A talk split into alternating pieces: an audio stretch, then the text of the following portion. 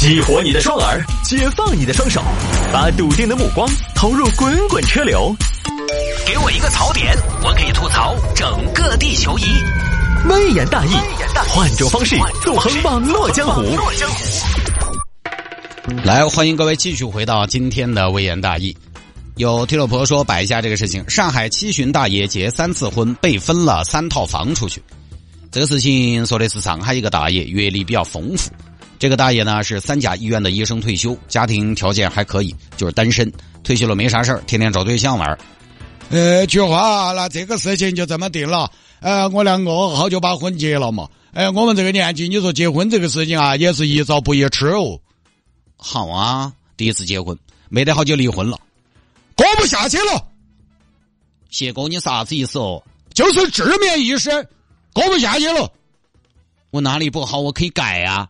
你不要改，你今年都五十八了，你改也改不到了。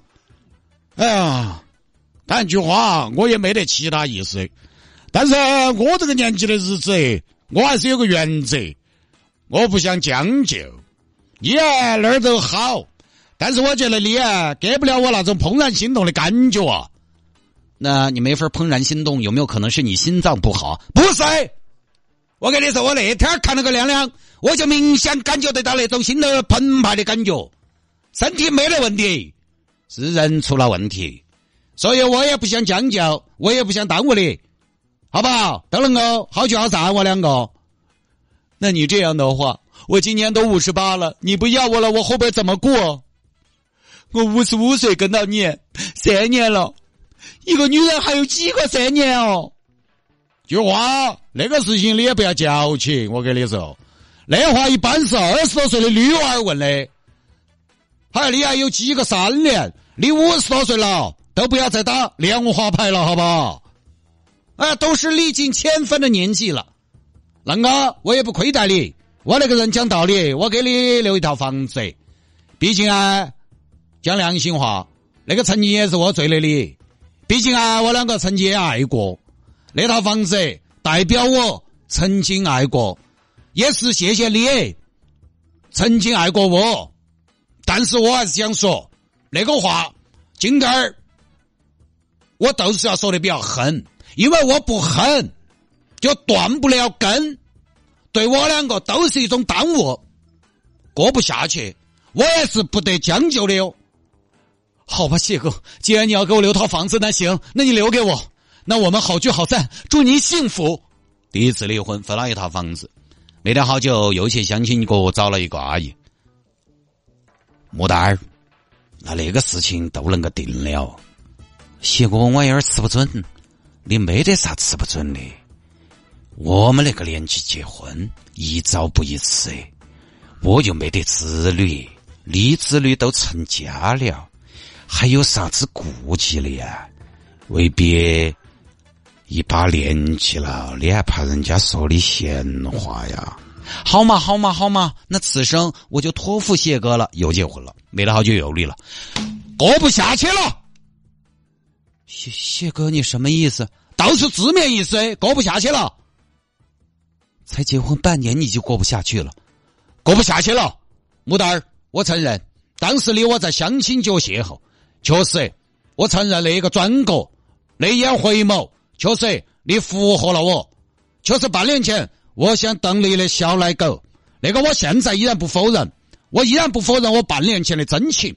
但是，经过那半年的相处，我还是觉得我们两个不惹合适。哪儿不合适呀？太多不合适。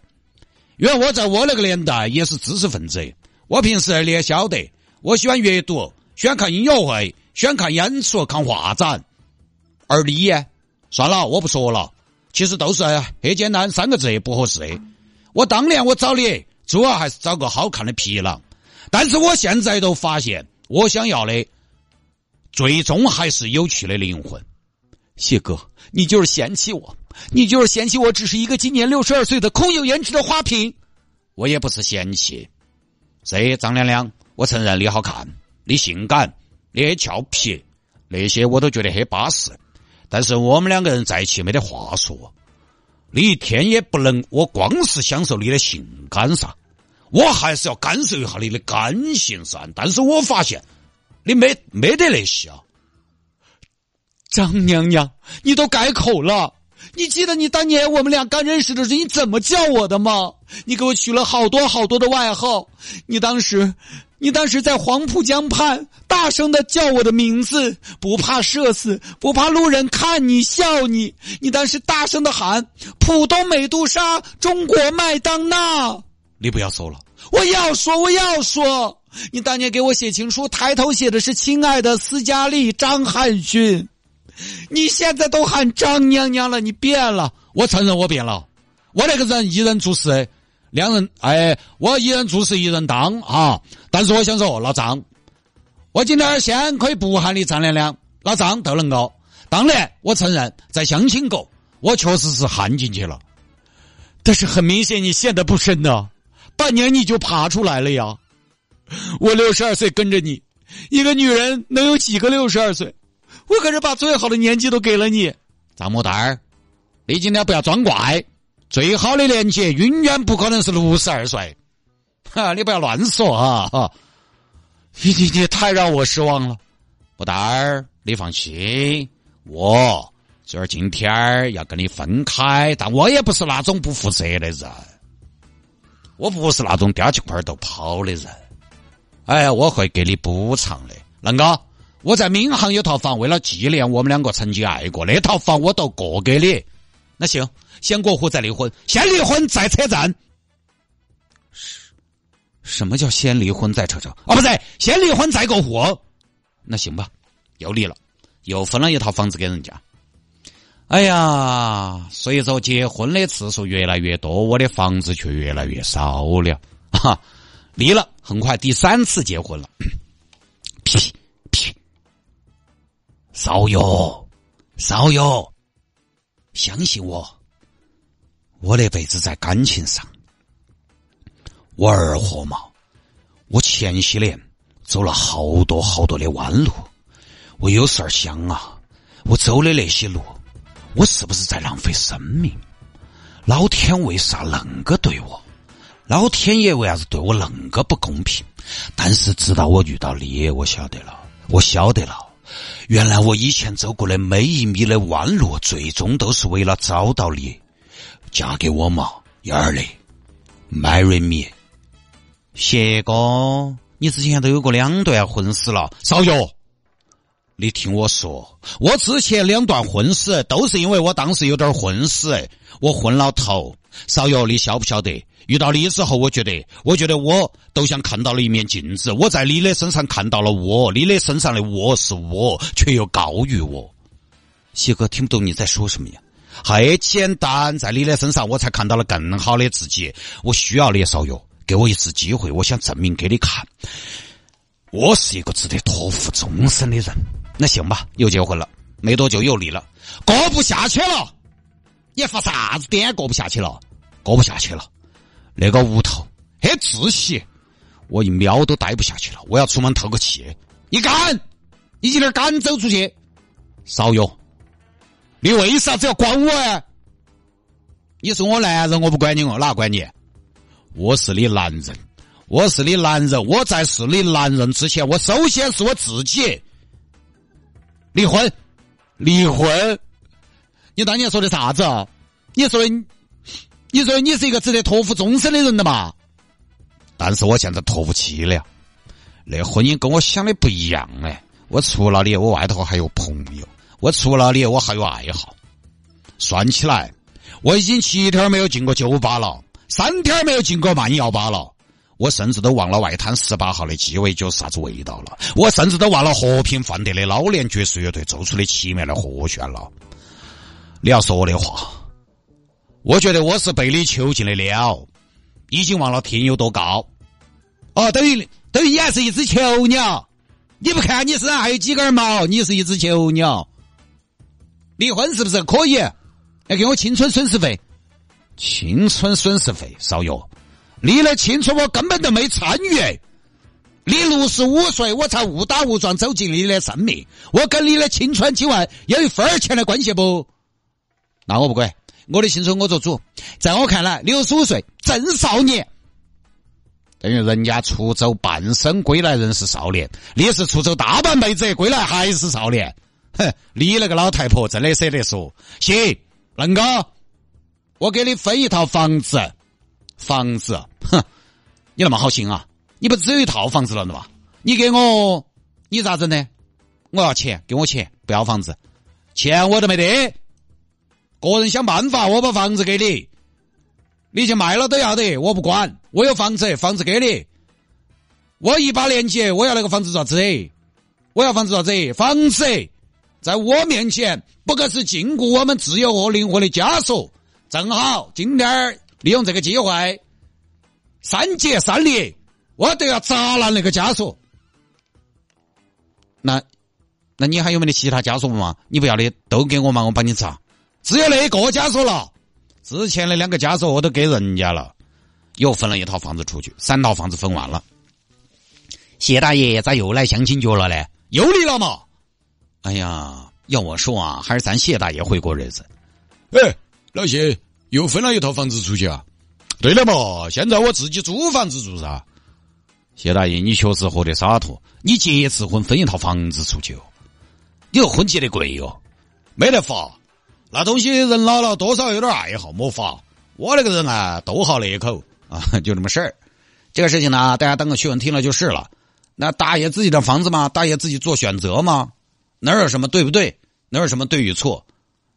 咱不评价，也没法评价。毕竟呢，房子是人家自己的，他也是自愿给的啊。有钱难买我愿意啊，这个还真是这样的。因为现在我觉得，对很多朋友来说呢，他可能。我觉得真的是这个样子的，就是大家的基本生活满足之后了，大家对于有钱难买我愿意这件事情越来越看重了，就是精神需求。我不在乎别人怎么评价我，我也不要去用世俗的传统的眼光去告诉自己怎么做选择，就是怎么舒服怎么来。其实像大爷这么操作，有一个很关键的地方在于，大爷没得子女，没得子女，这些房子他留到也没得好大意义。生不带来，死不带去的，都没有人可以继承。他自己生活呢，他一个月有七千多的退休工资，他也不存钱，每个月月高光。所以大爷有大爷的情况，大爷这个情况，房子对于他还真的没什么太大用。所以我通过这个事情想到一点，这些东西就是有些东西啊，现在没有，以后也就不需要了。嗨，真的，真是这样的，现在没有，以后也就不需要了。这个东西触类旁通，举一反三。为什么很多老年人做选择跟年轻人的思路看起来完全不一样？因为人生阶段不同，需要的东西不一样。当我们在讨论结婚三次被分了三套房子的时候，你看年轻人的视角是，中年人的视角是上海的三套房子。哇，说起来我们就两眼放光，又觉得不要说三段婚姻，给我一百段婚姻都值不到三套房子。为了三段婚姻，值了嘛？而且三段婚姻里面，起码有两段是属于那种打扮过日子的二道婚。